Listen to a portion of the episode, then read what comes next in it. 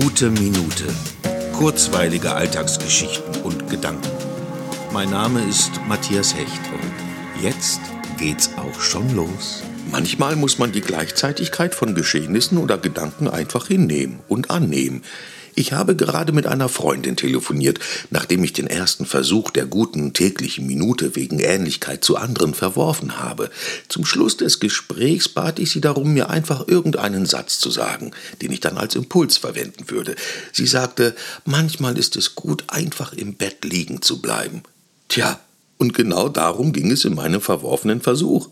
Man darf ja ruhig zweimal im Leben etwas Ähnliches denken, oder? Also sage ich wie ursprünglich geplant Folgendes.